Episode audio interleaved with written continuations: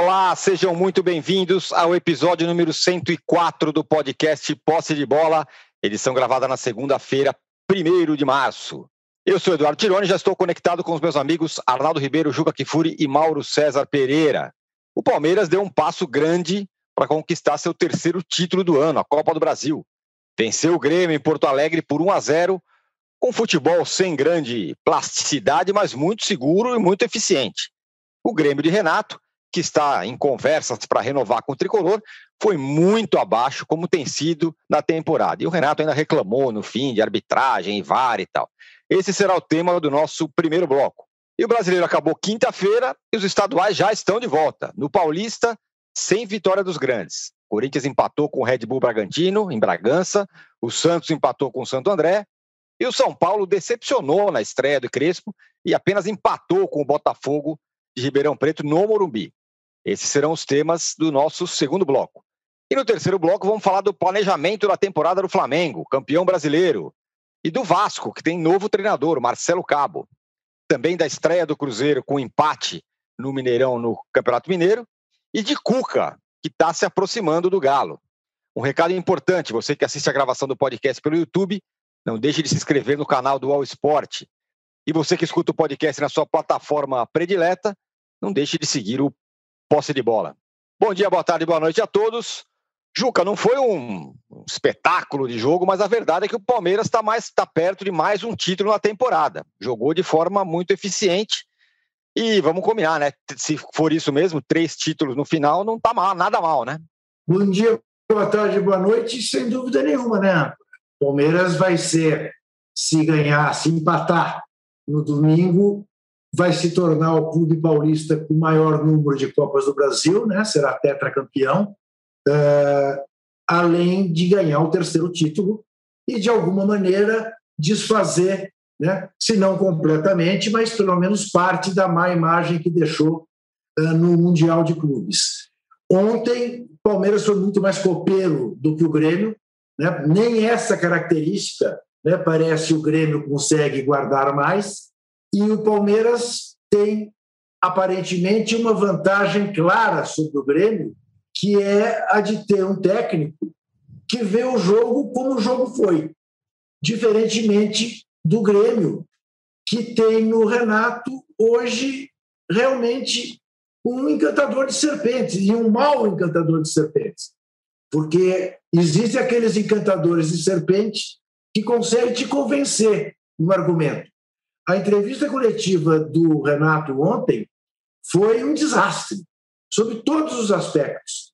Uh, ele, ele abordou basicamente três pontos, e nos três pontos ele estava redondamente enganado, ou tentando enganar, que é pior. Né? E eu me surpreendo, porque eu não sei exatamente como funciona uh, o sistema de coletiva no Grêmio, me dá a sensação de que os jornalistas estão presentes, mas pode ser gravação, porque a gente não vê os jornalistas, né? Mas o fato é que ele desafia os jornalistas a darem respostas a ele, e o que você ouve é um profundo silêncio. Por exemplo, ele ele argumentou que não tem ninguém jogando bem no mundo por causa da pandemia e desafiou: me deem dois times na Europa que estejam jogando bem e citou o Barcelona, que de fato não está jogando bem. Ele diz que ele vê todos os jogos. Certamente ele não vê nem o Bayern Munique, nem o Manchester City. São, se ele queria dois, estão aí dois que estão jogando não apenas bem, estão jogando muito bem. Ele disse que as chances foram divididas entre Grêmio e Palmeiras. Palmeiras perdeu dois gols com o Luiz Adriano no fim do primeiro tempo e com o Rony no começo do segundo, em duas jogadas belíssimas do Rafael Veiga, é, imperdíveis, que ambos não costumam perder. E perderam. Né? Então, me dê um gol que o Grêmio tenha perdido. O Grêmio fez o Everton fazer uma defesa a partir do momento em que entrou o Ferreira em campo. Né? Um chute cruzado pela direita que o Everton fechou o ano. Mais nada. Mais nada. E teve dois chutes do Alisson, um por cima, outro por fora, mas que não eram chances claras de gol, chutes de fora da área. Né? Uh, e depois citou o escanteio que originou o gol do Palmeiras como se não fosse escanteio, porque a bola teria batido no braço do Rafael Veiga e se bate no braço do atacante, o, o árbitro tem que marcar em qualquer circunstância. Não, apenas se o lance resulta em gol. Ou seja, ele está de brincadeira. Né? E ainda se refere o tempo todo ao Inter. É, o repórter pergunta, ele diz: vocês estão é, magoadinhos porque não, não foram campeões brasileiros? Ele está falando de quem? Do repórter é colorado? É isso? É uma coisa horrorosa. Né? Eu vou lhe dizer uma coisa: eu, se sou presidente do Grêmio, eu não renovo o contrato dele, porque está na cara que ele não consegue tirar mais nada do time né? e fica inventando conversa mole para boi dormir. É, é, o mínimo que se tem a dizer. Ao passo que o Palmeiras jogou o jogo dele, o chamado futebol reativo, né? é, ainda teve, não ganhou demais, porque tinha absoluto domínio do jogo, em função da espetacular burrada cometida pelo Luan. O Luan, o Luan parece estar querendo perder o lugar no Palmeiras, né? porque não bastasse o pênalti inocente, infantil que fez contra o Tigres, né? a cotovelada não foi nada inocente nem infantil. Né? Aí é o aspecto que eu não gostei. É evidente que eu não espero que o Abel Ferreira faça uma crítica a um atleta dele uh, na entrevista coletiva. Né? Mas dizer que foi um lance casual, que a cotovelada teve a dimensão que teve, porque o, o, o Diego Souza é mais baixo uh, do que o Luan. Não, é. foi uma cotovelada criminosa. Foi uma cotovelada de propósito, não foi uh, para se proteger ou para impedir que o, que o Daniel simplesmente chegasse na bola. Ele deu porque quis dar. Né? Ele lembrou, não chegou a ser igual, mas lembrou remotamente do Leonardo né? na, na Copa de, de 94 contra os Estados Unidos. Então, é, essa, esse aspecto eu não gostei da entrevista do Abel. Mas, de resto, o Palmeiras fez um jogo é, de quem quer ser campeão da Copa do Brasil. Ao passo que o Grêmio fez um jogo absolutamente impotente, um jogo uh, que não honra uh, nem o famoso toque de bola que o Grêmio já teve um dia e nem o Grêmio copeiro. O Grêmio imortal está precisando de injeção de adrenalina. É, pois é, o Mauro, é, cabia mais até, né? Repito, não é que o Palmeiras fez um jogo espetacular, mas pelo que jogou um time, pelo que jogou outro, o Palmeiras estava muito consciente do que queria fazer e fez, e até poderia fazer mais. E o Grêmio completamente perdido, né? muito frágil. Palmeiras jogou melhor, me parece é, óbvio, é, teve mais chances que o Grêmio. Aliás, para ter menos chances que o Grêmio, teria que não ter chances, né? O Grêmio nada fez. É. Então, é, esse, esse, o Grêmio não é um bom paralelo para avaliar a qualidade do futebol que o Palmeiras apresentou, né? Porque o Grêmio foi, não existiu em campo. O Palmeiras foi melhor, a vitória foi justa. É, a expulsão do Luan, é, acho que atrapalha um pouco os planos aí no sentido de tentar, de repente, ampliar o placar, o time passa a jogar com homem a menos, então, evidentemente, muda seu comportamento. É, mas, assim, não, não chegou a sofrer, sofrer. Inexplicável, além disso tudo, a escalação de Paulo Vitor. É, é incrível que ninguém, não sei se alguém cobra, desconheço que alguém cobre, mas alguém deveria questionar o Renato, que eu acho que não é uma intervenção é, com relação à escalação, é um questionamento é por que o Paulo Vitor? Como dizia Cícero Melo, por que Paulo por Vitor? Por que Paulo Vitor? Porque não tem, não tem sentido. O Paulo Vitor é um goleiro extremamente irregular, é um goleiro. Não é um bom goleiro. É, não foram muito poucas as vezes em que ele, ele não foi bem. O Grêmio foi atrás do Vanderlei por isso. Então, porque eu não sei nem porque o Paulo Vitor continua no Grêmio, né? É, eu acho que ele não tem nível hoje para jogar no Grêmio, um clube que briga pelos principais é, títulos. E o gol é um frangaço, né? Porque a cabeçada é forte, mas peraí, o cara espalhou para dentro do gol. De novo, parece goleiro de pelada, aquelas peladas que você tem um time com goleiro, outro time que o cara reveza no gol, porque não tem goleiro, não tem dois goleiros na, na brincadeira. E aí o cara que vai para o gol, que não é goleiro, ele espalma para dentro do gol. Ou porque é ruim, ou porque ele quer ir para a linha, então ele toma logo o gol, assim reveza, ele sai do gol, vai para a linha e a coisa continua. Prefiro tomar logo um gol do que ficar aqui de goleiro um tempão, quero jogar na linha. Isso acontece né, em peladas entre amigos, isso é muito comum. Só que ali era a final de Copa do Brasil, não era pelada entre amigos, e a falha do Paulo Vitor compromete totalmente a, a, a, assim, a, a já fraca estratégia é, é, gremista para esse jogo. Né? E eu acho que o jogo seguiu aí uma tradição dessa temporada. A gente até entende que a pandemia atrapalha, mas eu acho que ela não pode ser desculpa para tudo. Então, nós tivemos uma final de Libertadores com um jogo muito ruim, uma última rodada de brasileiro com atuações patéticas dos dois times que brigavam pelo título, né? tanto o Flamengo contra como o, o, o Internacional, que não conseguiu fazer um gol no Corinthians, que durante o jogo perdeu sua única motivação, que era chegar na frente do Atlético Paranaense e beliscar ali o nono lugar, que o levaria já lá para a quarta fase da Copa do Brasil, mas o Atlético vencia o esporte, então o Corinthians não tinha nem mais essa possibilidade. Né? Antes do jogo tinha, quando entrou em campo, depois não mais.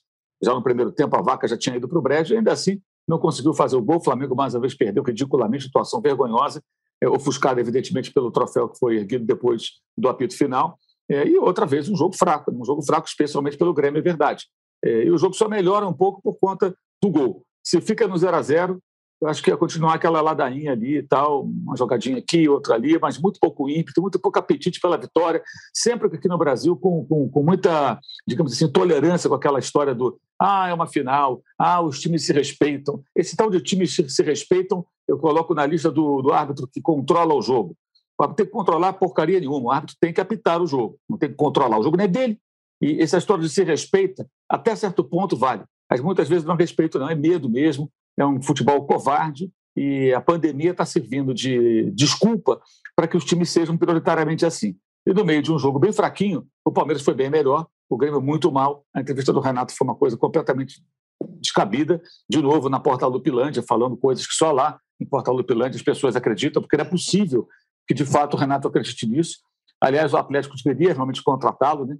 O Cuca é uma segunda opção e deverá ser o Cuca até Ontem à tarde, eu conversei com uma pessoa, o Renato Atlético estaria encerrando negociações, teria encerrado, né, porque o Renato queria esperar a Copa do Brasil terminar, o Atlético tem que resolver a sua vida rapidamente.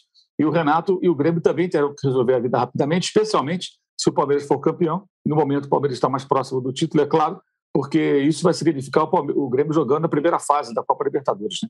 Então, ele vai ter que correr contra o tempo para começar a disputar, sabe-se lá aí, que dia exatamente, eu acho que não sei de cabeça a data, Terça-feira. Na terça-feira. É incrível. Então, então, dois dias depois. Dois, dias depois. Então, o Grêmio não tem nem, nem condições de, de, de, de, caso perca o título, no domingo, domingo à noite, né, que acaba 8 da noite, de pensar no que fazer. Tem que rapidamente planejar a sua vida. É, então, esse jogo tem impacto, impacto muito grande aí na programação do Grêmio, não só com relação ao título, claro que é muito importante, mas a premiação, ultra relevante também, muito alta, mas também com relação ao que fazer da vida, né? Já que dois dias depois tem esse primeiro jogo, caso seja derrotado pela Libertadores da América. O Arnaldo, é, o Palmeiras, como eu falei, parece estar se encaminhando para o seu segundo título. São, se são três dos títulos mais importantes que um clube brasileiro almeja, Libertadores Brasileiro, Copa do Brasil, o Palmeiras tende a conquistar é, dois. Agora, a torcida do Palmeiras está, claro, comemorando. E ela está se acostumando, ou vai se acostumar, que talvez esse seja o jogo do Palmeiras. Não vai ser um jogo muito mais plástico do que isso, mas de qualquer forma é muito eficiente. É, eu acho que o Mauro passou um pouco por essa resposta quando ele, quando ele fala do, dos outros, do, do que os outros estão jogando. É, e acho que, embora não sirva como desculpa para tudo, a questão da pandemia dá uma diluída. Não é a, a desculpa do Renato pós-jogo dizendo que nenhum time do mundo joga bem na era da pandemia. O Juca já citou dois, o Manchester City e o Bayern de Munique, mas digamos que o nível técnico, de fato, é, esteja assim abaixo do que é normal. E se a gente pegar aqui o campeão brasileiro, o Flamengo, também, que é, é sempre, né, Tirone, nos últimos anos, é, o espelho para o Palmeiras, né? O, o, parâmetro, a comparação, é o nível do Flamengo. Foi assim que o Palmeiras iniciou a temporada lá atrás, lembra? Na troca de 2020, 2019 para 2020, queria o Sampaoli para não só é, continuar ganhando títulos, mas para se aproximar do nível de jogo do Flamengo. Aí aconteceu tudo o que aconteceu. Não veio o Sampaoli, veio o Luxemburgo, é, o nível não subiu, mas o time é, ainda no início com o Luxemburgo, mas sobretudo depois com o Abel, foi vencendo é, compute aí o título estadual diante do Corinthians. Ah, nos pênaltis. nos pênaltis, mas é contra o maior rival. Então tem um... o torcedor do Palmeiras está satisfeito que ele está ganhando. E ganhando, é, ganhou o Paulista do Corinthians, ganhou a Libertadores do Santos, passando pelo River Plate na semifinal, e pode ganhar a Copa do Brasil com o Grêmio. Cara, tá bom. Vai ficar na história, vencendo a Copa do Brasil, como uma das grandes temporadas de times brasileiros em todos os tempos.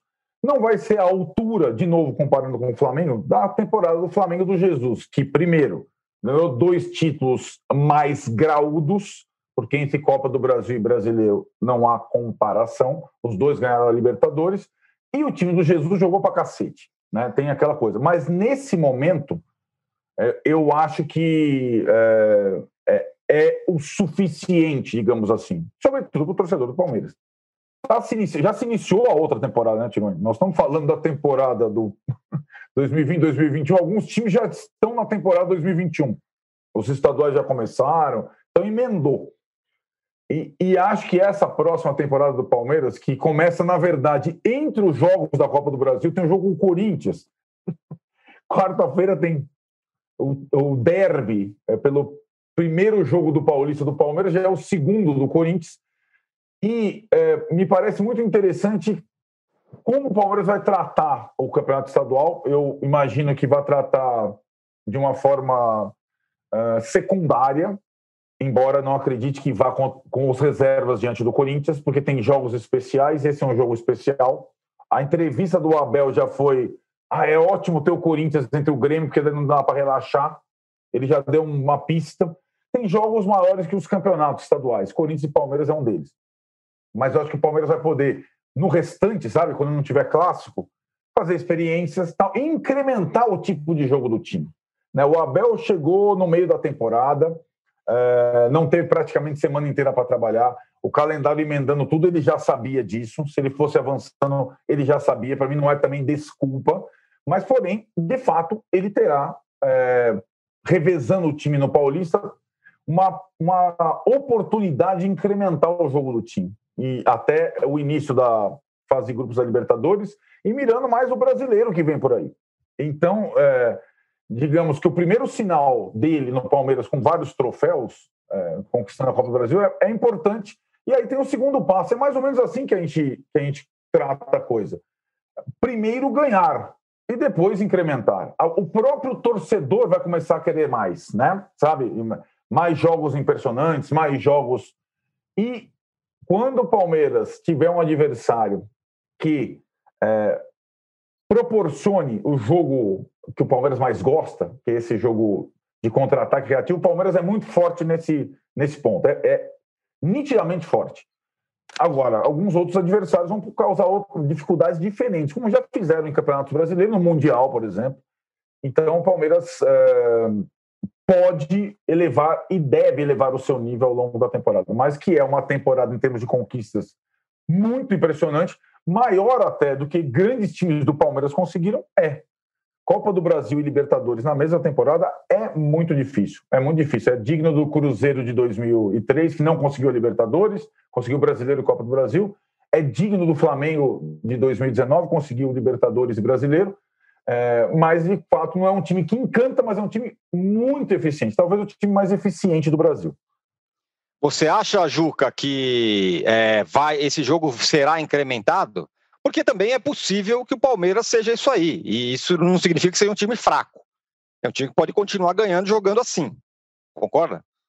É, veja, o, o, é claro que você tem a justificativa barra desculpa do Abel, uh, que ainda está muito pouco tempo no Palmeiras, né?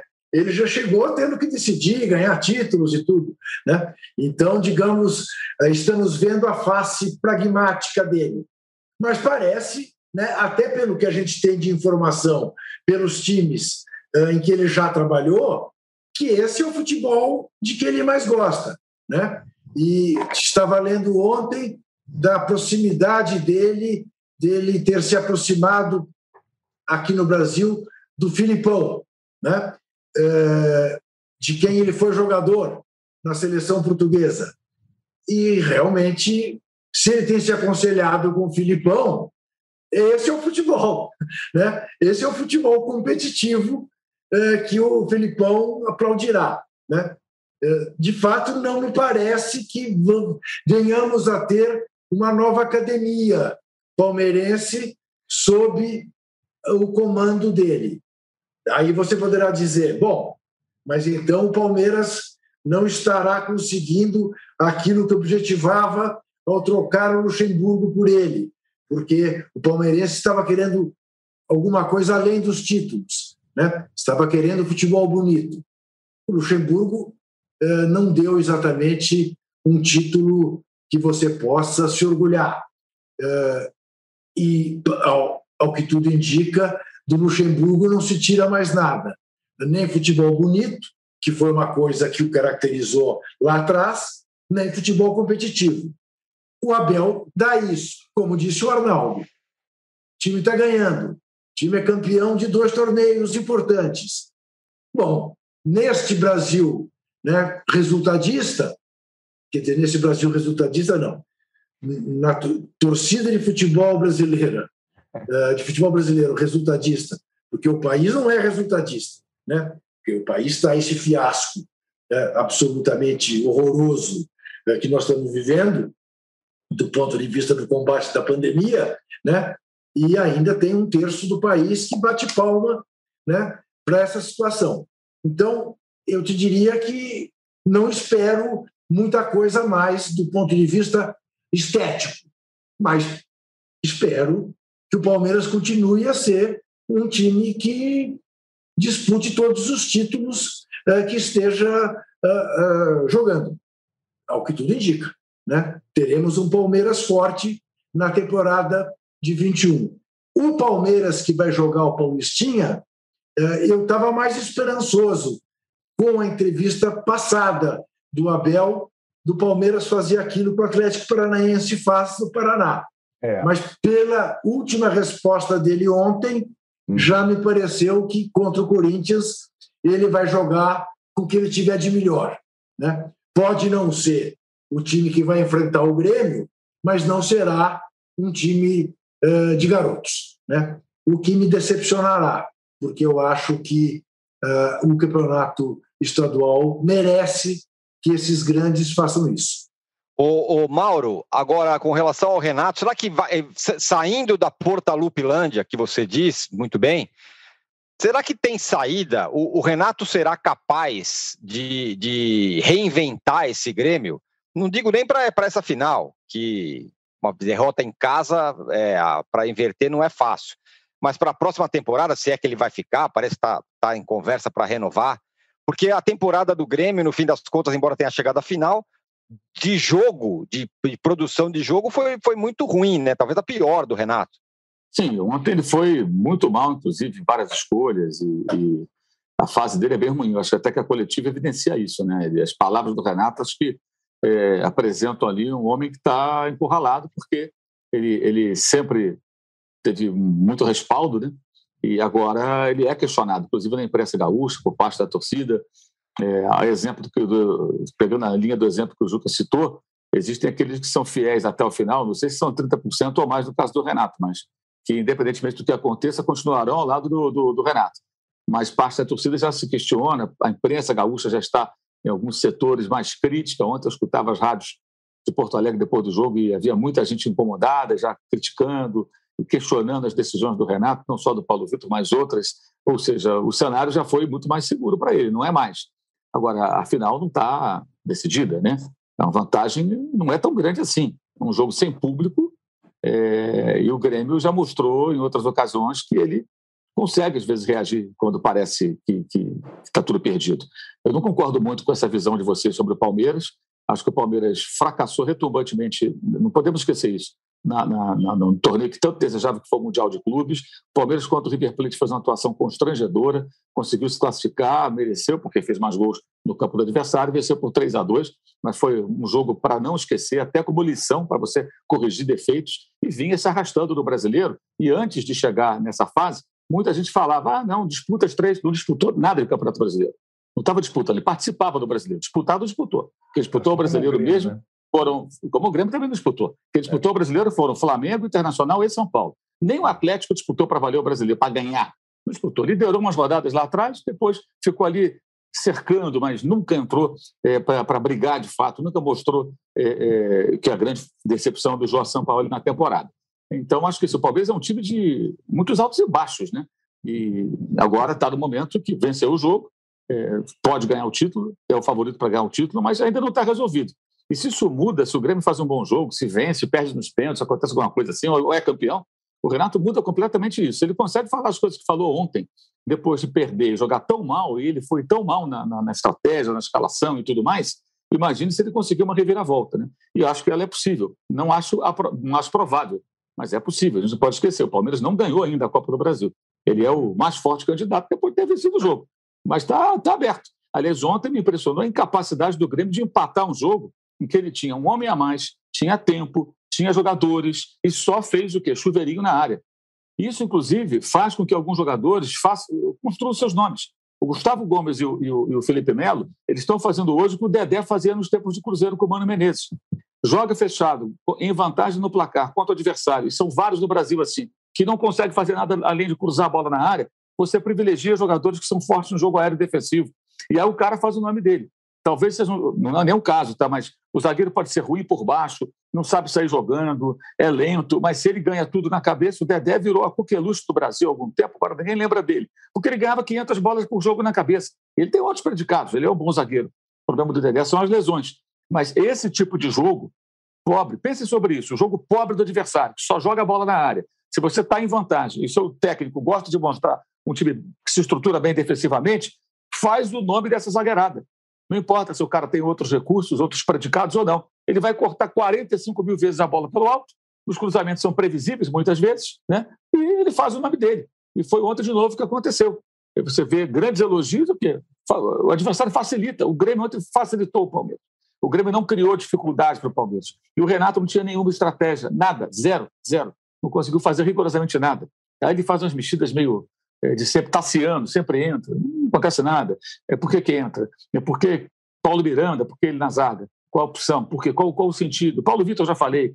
Então, algumas escolhas são para lá de questionáveis. Durante o jogo, ele não soube movimentar a equipe. Né? Aí entra lá o Ferreirinha, que é o pontinho arisco, que começou a dar muito trabalho para o Vinha. Né? O Vinha estava sofrendo bastante com ele. Mas a sequência das jogadas que ele criava, elas, elas eram o quê? Na maioria das vezes não dava em nada vai no fundo, cruza, a defesa corta. É, enfim, o Grêmio muito pobre, muito pobre, ideia zero, zero, proposta paupérrima e vai ter que mudar muito. Agora, se o Grêmio faz um a 0 jogando aqui em São Paulo, vai se fechar da mesma forma e vai arrastar o jogo, se precisar, para os pênaltis. É para isso que ele escala o Paulo Vitor, né? É, que pega mais pênaltis do que o Vanderlei.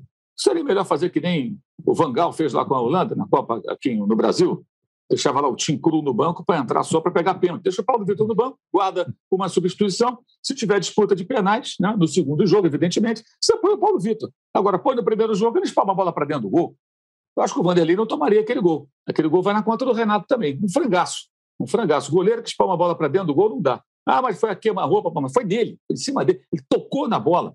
Quer dizer, um goleiro fraco e já em declínio, já teve momentos um pouco melhores no Grêmio, no Flamengo, mas é um goleiro fraco e o Renato bancou porque ele tem isso também. Alguns jogadores ele banca até o final. Parece que ele quer mostrar para as pessoas que ele estava certo ao, ao pedir aquela contratação. Né? E foram vários ao longo desses últimos anos aí que não funcionaram. Também, além disso, o PP não está jogando bem. Né? O PP não vem bem, está vendido para o Porto. É, é, não sei até que ponto isso pode ou não influenciar a cabeça do garoto, mas não tem sido o jogador que faz fazia a diferença. E o Grêmio dependia muito disso. Né? Antes o Everton Cebolinha e depois o PP um jogador diferente, capaz de fazer algumas jogadas individuais que decidem alguns jogos, e isso acabava ofuscando, em alguns momentos, algumas deficiências do jogo coletivo do Grêmio. Agora o PP não está bem, o Cebolinha já foi embora há um tempo, e nenhum outro se habilitou a fazer esse papel. E aí o que se vê é isso aí: o Grêmio jogando mal e o Palmeiras melhor vencendo, e se for uma continuação do que vimos lá é, no jogo de Porto Alegre, o Palmeiras vai levantar o caneco. Muito bem, passamos a régua aqui no primeiro jogo da final da Copa do Brasil. A gente volta em 30 segundos para falar. Sim, o Campeonato Paulista já começou, os grandes já jogaram, exceto o Palmeiras, e ninguém venceu. Voltamos em 30 segundos, esperando o seu like, hein? Vamos chegar aí a 2 mil likes, senão o futebol brasileiro vai ser ruim a temporada inteira.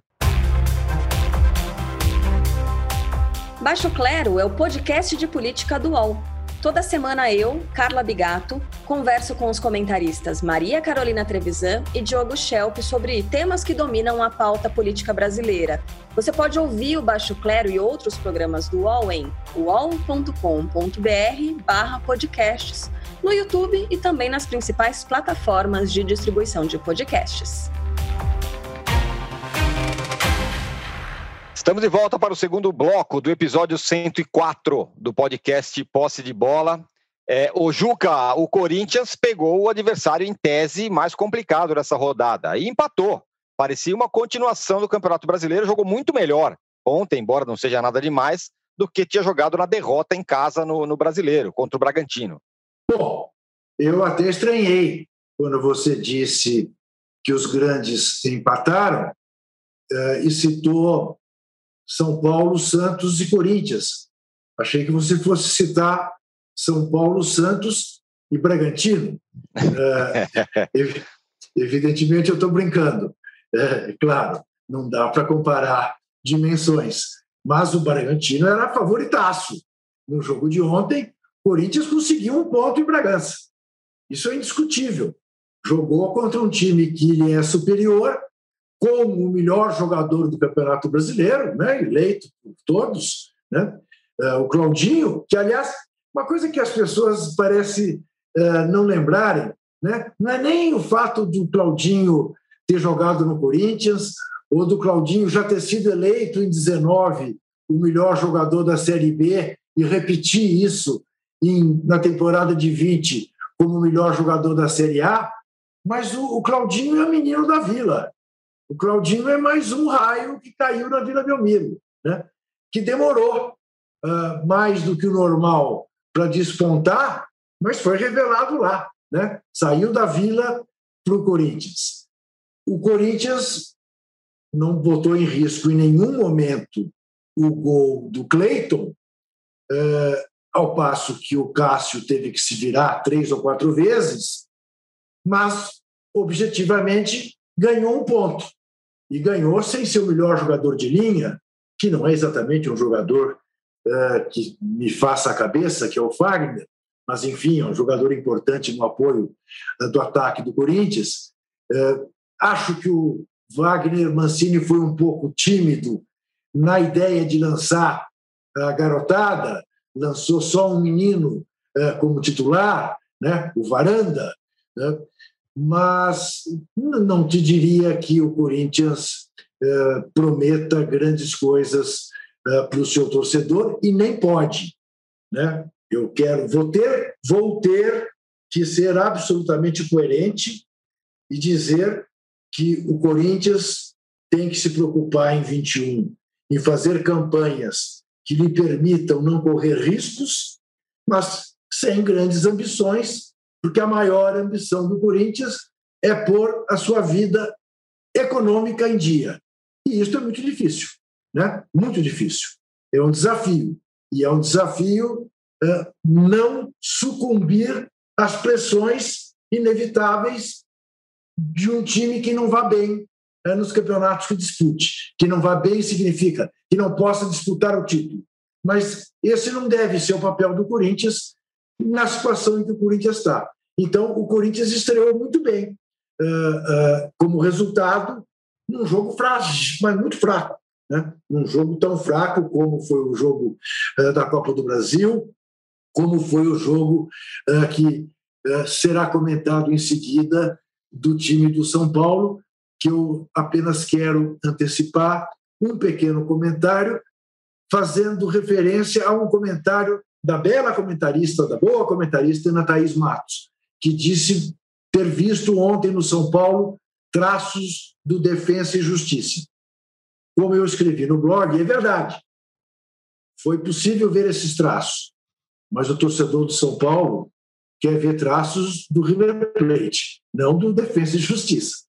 A menos que haja torcedores, digamos, eh, menos exigentes, mais pragmáticos, quem sabe até eh, a gente, durante esse posse de bola, né, é, descubra essa vertente.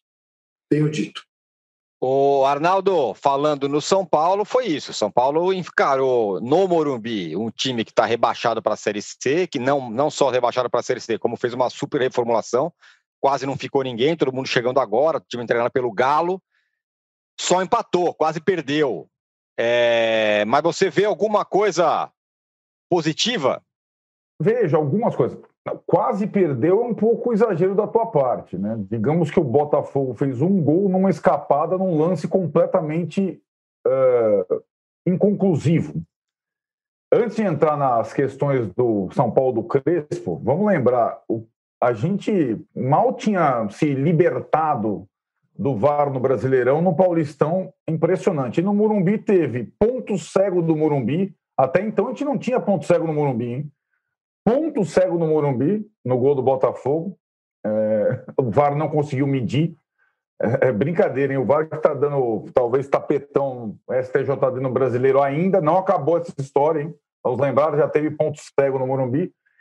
E linhas inconclusivas de impedimento no Morumbi. É mesmo, nossa, o VAR é uma, uma situação bizarra no Brasil, cara. É, teve isso.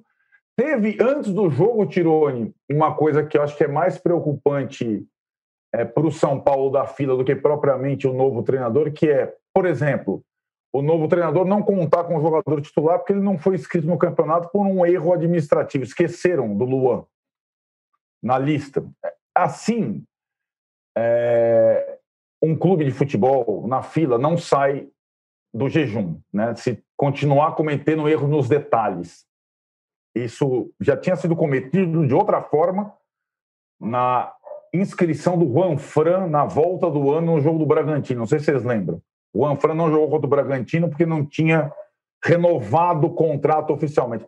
É, é meio é meio não, é varziano, é, é varziano. Então, o São Paulo não adianta contratar uma comissão técnica estrangeira, é, não adianta dar um jeito da permanência do Daniel Alves, que o Crespo quer tanto, se não resolver a sua cozinha, se minimamente não, se, não prestar atenção nos detalhes, não cuidar dos detalhes.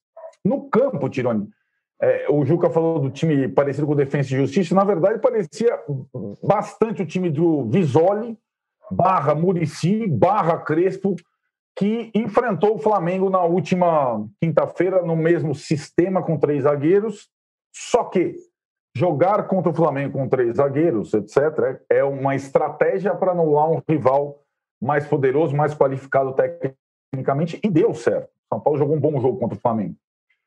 Contra o Botafogo, uh, três dias depois, com um treino, um treino, né? E com algumas modificações, uh, não dá para exigir muita coisa em termos de uh, táticos, técnicos e tudo mais. O São Paulo decidiu, até pela chegada do Crespo, não dar folga e férias aos jogadores, assim como o Corinthians, os demais estão fazendo esses revezamentos. Essa conta pode ser cobrada lá na frente, né? É, e acho que a, as partidas do Paulistão, as primeiras, sobretudo, vão servir como experiências. Jogos treino, né? Jogos treino, literalmente. É ali que o Crespo vai, vai saber que o Tietchan se chama Danilo, que o uh, Toró se chama Jonas e por assim, por, e assim por diante. É, mas eu acho que as coisas positivas é, no primeiro jogo foram o empenho, a, a, a, o envolvimento do, dos jogadores, a busca pela vitória o tempo todo, é, é e acho que algumas situações de jovens outros jogadores possam ganhar chance e experiências nesse novo sistema com, com três zagueiros que pode perdurar. Aí é, pode ser Defensa e Justiça, ou pode ser São Paulo do Murici. O sistema com três zagueiros para o torcedor do São Paulo é um sistema que não é opressivo, ele é ele, ele cai suavemente.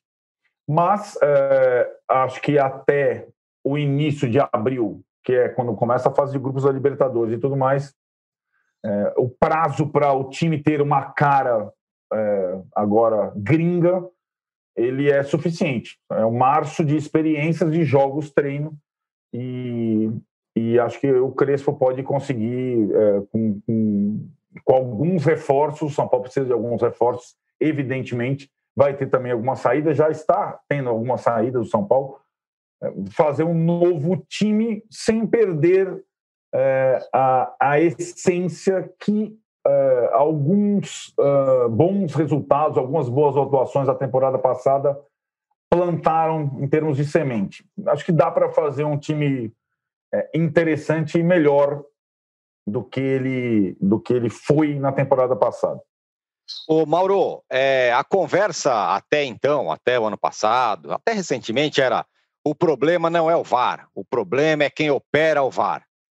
Desde aquele jogo lá contra o Vasco, teve outro jogo lá do Atlético Mineiro contra o São Paulo e agora esse jogo do Morumbi e outros por aí estão indicando que o problema não é só a falha humana, tem falha na ferramenta também, né? É, mas essas reclamações elas são bem brasileiras, né?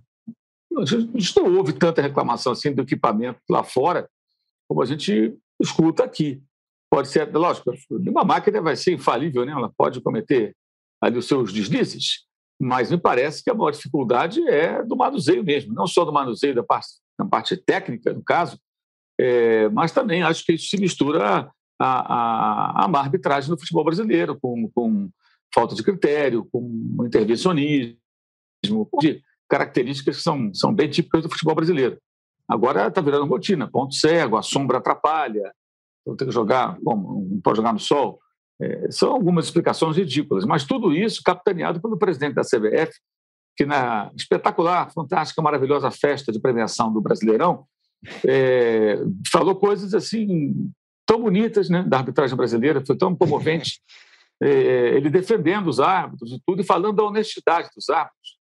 Mas vem cá, a discussão não é se o cara é desonesto ou honesto, ninguém está colocando em dúvida a honestidade dos, dos árbitros bandeirinhas, árbitros de vídeo e toda aquela galera que fica naquela salinha ali fazendo aglomeração. Não, o que está tá em discussão é a capacidade ou não.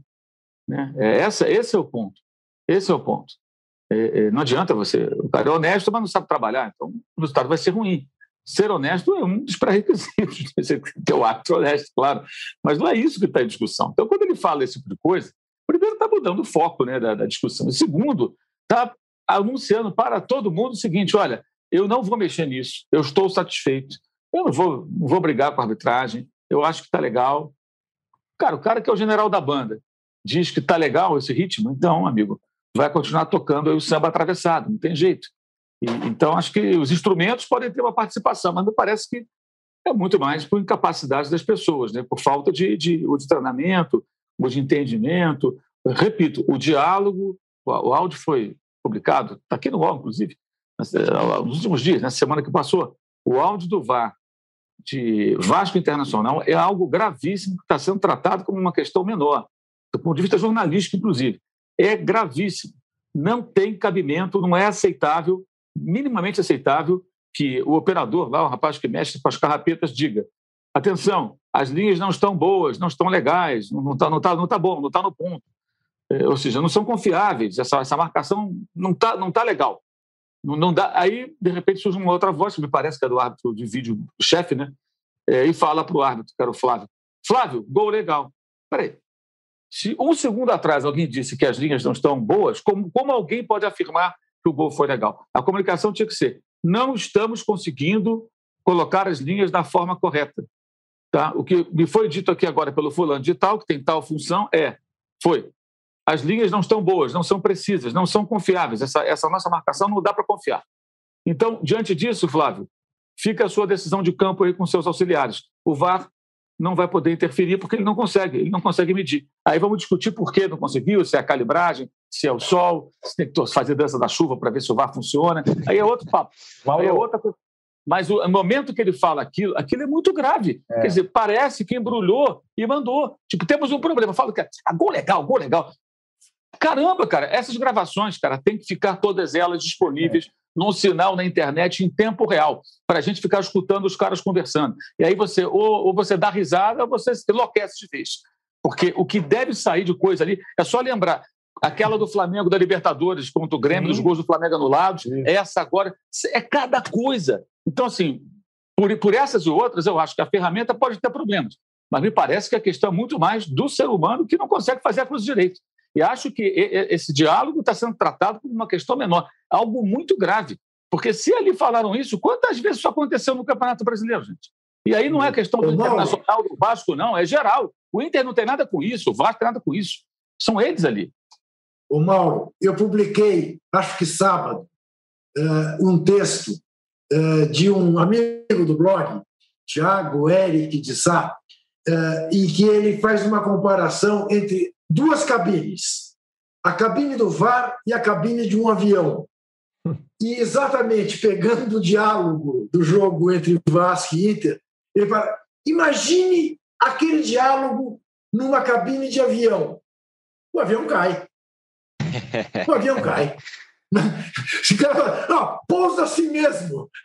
É, não, é como se, a, não vendo, como se a torre. Não estou vendo torre, pista, não estou vendo isso, alguma pose. É como se a torre de comando falasse: pose essa bagaça do jeito que está. É ah, mas tá, desce aí, acabou. Vou te ver é isso. Surreal.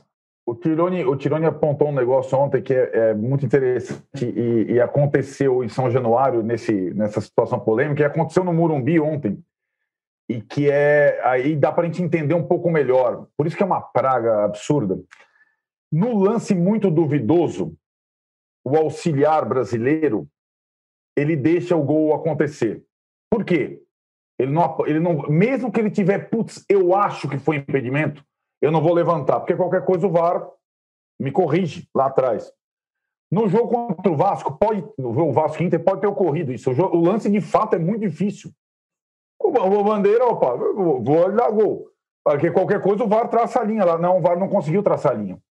No, no gol contra o Botafogo, auxiliar, é, é, a auxiliar, ela tá, parecia muito à frente do jogador do Botafogo de Ribeirão Preto ela deixa o lance seguir. Aliás, eles têm deixado seguir até o último momento. Tem isso também naquelas adaptações.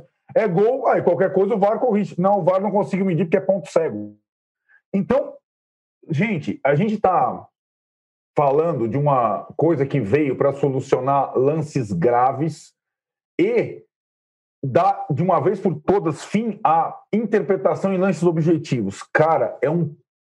Eu ia falar um palavrão, é um baita desastre ele transformou o impedimento no Brasil em algo subjetivo e menos técnico ainda do que a fração de segundo auxiliar. É surreal. É surreal o que está acontecendo. É surreal. Então, assim, nas instruções todas, na dúvida, deixa gol, porque nós vamos checar e aí a gente vai traçar a linha. Mas não. Mas tem, tem estádio que tem ponto cego, tem estádio que tem sol, tem estádio que tem chuva, tem estádio tal, e a linha não é muito esclarecedora. Só isso. Esse é o combo do VAR do impedimento no Brasil. É surreal. É surreal. É, é um desastre completo. É, é, é, um, é uma aberração escarno. É, é uma coisa horripilante. Quanto menos VAR, melhor o jogo. No Brasil, pelo menos. Agora, em relação, em relação ao que disse, ao que disse o nosso ínclito presidente da CBF sobre a honestidade dos árbitros, tem toda a razão, Mauro. É, em nenhum momento discutiu-se né, se os árbitros são ou não são honestos. No entanto, no entanto, é preciso lembrar, e ainda está fresca na memória, né, é, não necessariamente dos mais velhos, né, episódios como de Ivens Mendes, que era o diretor de árbitros, ou de Edilson Pereira de Carvalho, que era árbitro, réu uhum. confesso, né? que permite ao torcedor cético ter dúvidas. É, permite. A história recente do futebol brasileiro permite que haja dúvidas. Aliás, gente desonesta há em todos os campos, inclusive na imprensa. Aliás, muito na imprensa. Então, eh, vamos devagar com essa coisa de pôr a mão no fogo, porque não dá para botar a mão no fogo. Muito bem, terminamos a temporada na quinta-feira com o Flamengo campeão brasileiro. Vamos terminar, na verdade, agora, na semana que vem, com o desfecho de Palmeiras e Grêmio na Copa do Brasil. Já iniciamos a outra e continuamos falando de arbitragem e do VAR. É realmente é, é, é difícil. Bom, fechamos. Não vai acabar nunca, pois é. Fechamos então aqui o segundo bloco do episódio 104 do podcast Posse de Bola. A gente pede o seu like e volta em 30 segundos para falar do Flamengo. Vai ter mudanças no Flamengo? Como que o Flamengo vai se preparar para a próxima temporada? O, o Cabo é o novo técnico do Vasco. E o Cuca se aproxima do Atlético Mineiro. Já voltamos.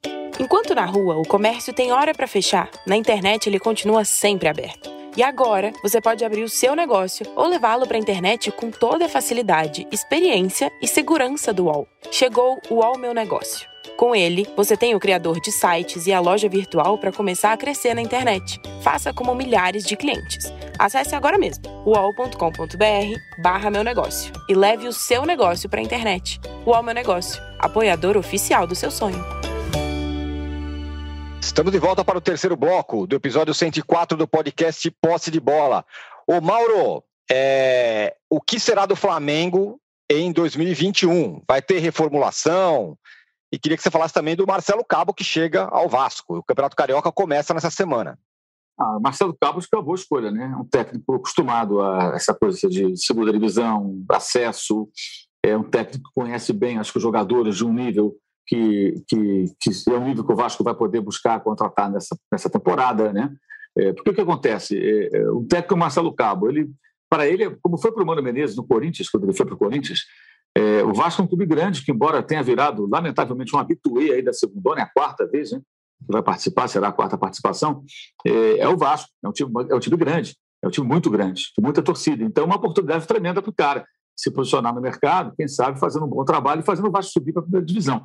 É, e é um técnico que conhece esse mercado, conhece os times menores, os times da Série B, não só as peculiaridades da competição, mas também os jogadores que eventualmente ele pode mirar para poder o Vasco contratar. E às vezes até sem dinheiro, quando você vai buscar jogadores que o Vasco não tentaria contratar num outro cenário, o jogador, sendo o jogador que vai ser útil em dado momento, ele acaba até aceitando para o Vasco, mesmo que não seja a melhor condição, porque é uma oportunidade também de ter visibilidade. Então, acho que a escolha foi boa, foi uma escolha é, é, compatível com o momento do clube, que é essa é, é a realidade, infelizmente. Né? O Vasco está de novo na segunda divisão, então contratou um técnico com experiência nesse tipo de competição. Faz todo sentido, me parece.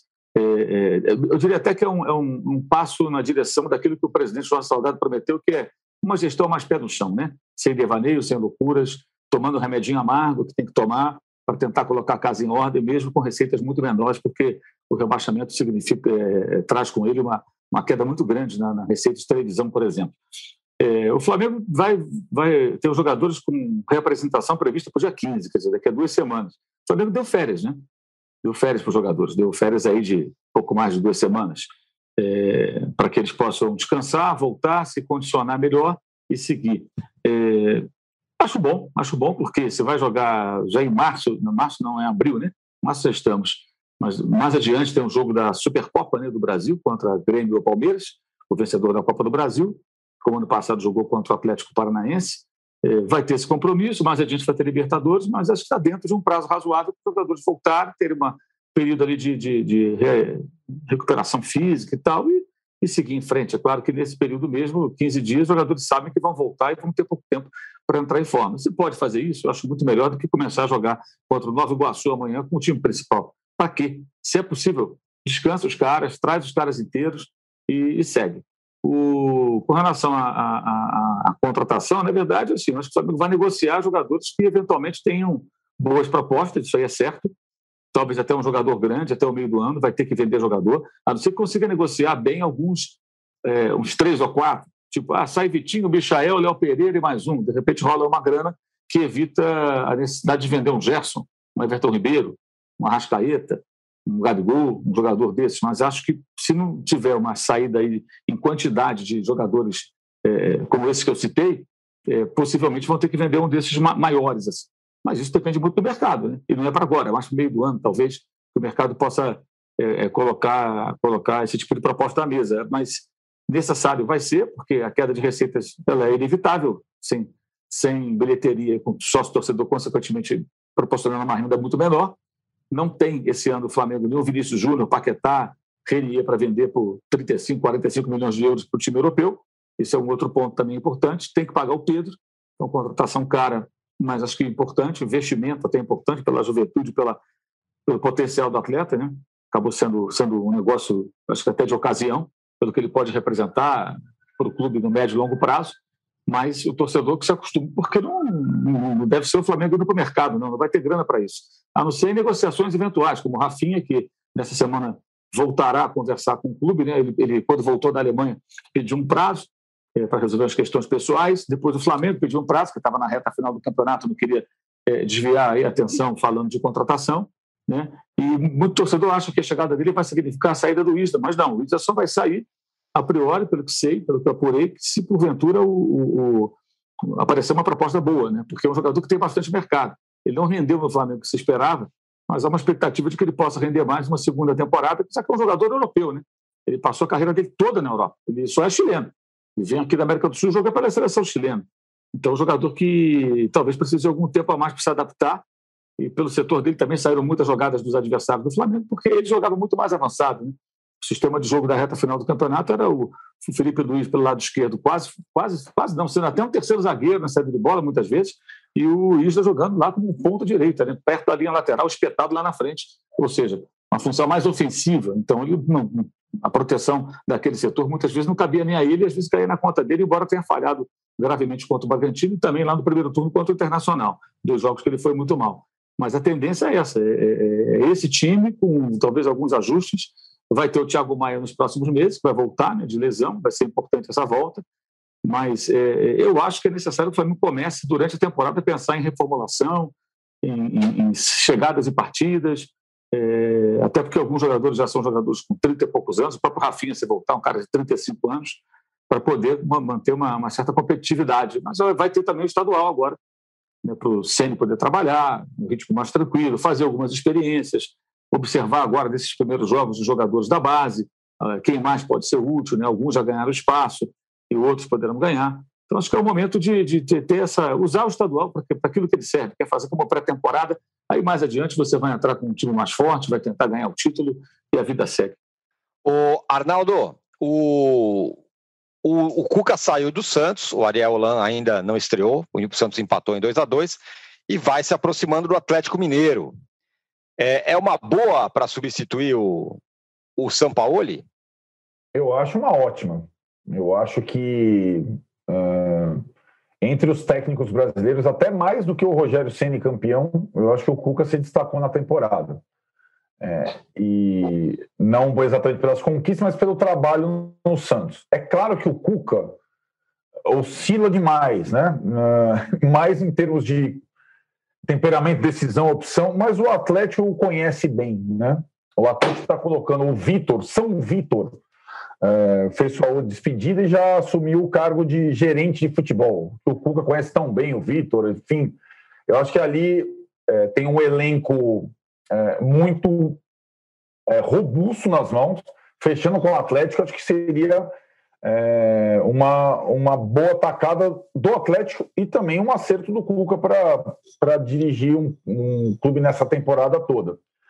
Não acho que vai ser. É, é, é, é um aspecto bem diferente do elenco do Santos, né, Tironi? Porque aí muito jogador para pouca vaga, muito jogador caro, aí ele vai ter que desenvolver outras habilidades ali, né?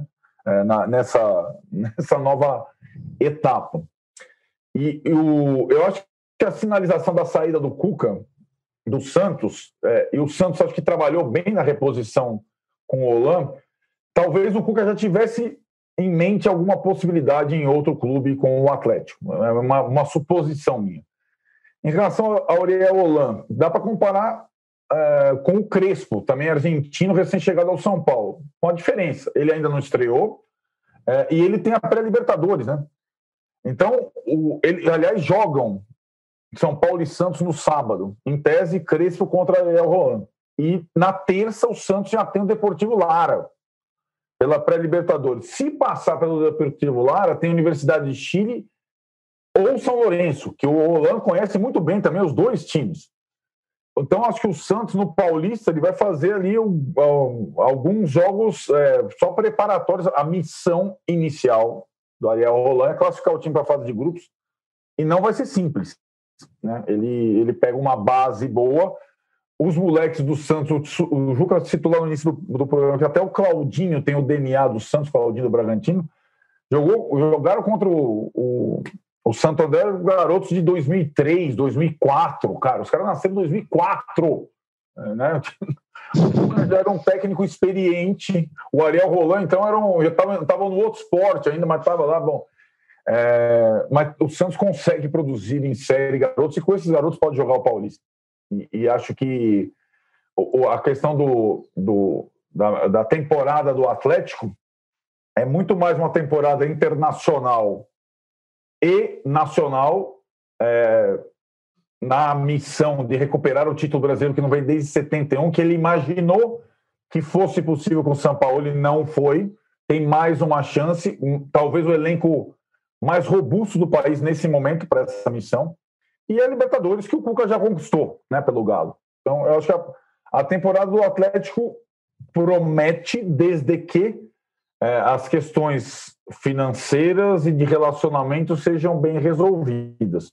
Porque senão não há time bom e jogadores bons que resistam a essas, essas turbulências internas. Mas em termos de técnico, fechando com o Cuca, e de qualidade de jogadores, o Atlético não deve a nenhum time do Brasil. Ô, Juca, e por fim, o, o, o Cruzeiro, que está na Série B, não subiu, vive um drama tal, estreia com empate contra o Uberlândia. É, Uberlândia é dos melhores times, se não o melhor do Triângulo Mineiro. Não se pode tratar assim como se fosse uma coisa qualquer. Eu confesso a você que não tenho nada a dizer a respeito, a não ser que não vi o jogo e que não verei nenhum jogo do Campeonato Mineiro até chegar uh, no Atlético e Cruzeiro, Atlético e América, uh, eventualmente um América e Cruzeiro para decidir o título, porque também tem limites. Né? Acho que jogavam, jogavam ao mesmo tempo que tinha jogo da Premier League, e aí eu não tenho, eu não tenho dúvidas uh, no que vou assistir. Agora, quero lembrar, em relação ao Cuca, que ele vai enfrentar uma certa resistência do mulherio mais ativista atleticano que é. está se mobilizando, protestando contra a contratação. Eu acho que o Cuca está mais do que na hora, principalmente para quem usa a camiseta de Nossa Senhora, que lembremos, era uma mulher, é, precisa vir a público e dizer para as pessoas que ele se arrepende profundamente do crime que cometeu quando garoto ainda.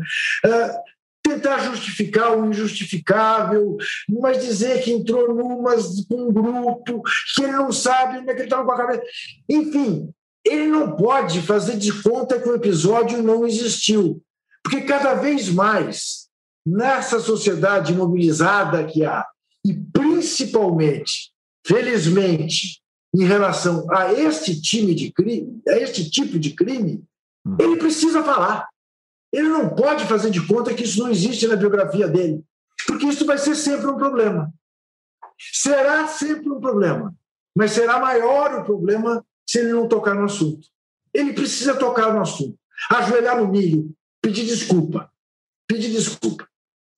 E parece não estar disposto a isso e aí vai sempre enfrentar esse tipo de resistência. E tem a minha simpatia aquelas que resistem. Muito bem. Então, senhores, fechamos, hein? O episódio número 104 do podcast Posse de Bola. Segunda-feira estaremos de volta. Muito obrigado pelos seus likes. Quer, quer, quer pular? É, é, hoje, hoje é segunda, rapaz. Eu estou perdido aqui. Para variar, eu estou perdido. Sexta-feira estaremos. Sexta-feira estaremos de volta. Segunda não, sexta-feira estaremos de volta. E nem é carnaval, hein? E nem é carnaval. Brincadeira, Mauro. Sério, viu, cara? Que obrigado, Mauro. Obrigado, Juca. Obrigado, Arnaldo. Valeu, Paulo. Valeu, Rubens. Todo mundo do, dos bastidores aí que ajudaram a gente. Obrigado a você que participou também. Voltamos então, portanto, sexta-feira. Abraço. Você pode ouvir este e outros podcasts do UOL em uol.com.br podcasts. Posse de Bola tem pauta e edição de Arnaldo Ribeiro e Eduardo Tironi, produção de Rubens Lisboa, edição de áudio de João Pedro Pinheiro e coordenação de Juliana Carpanês.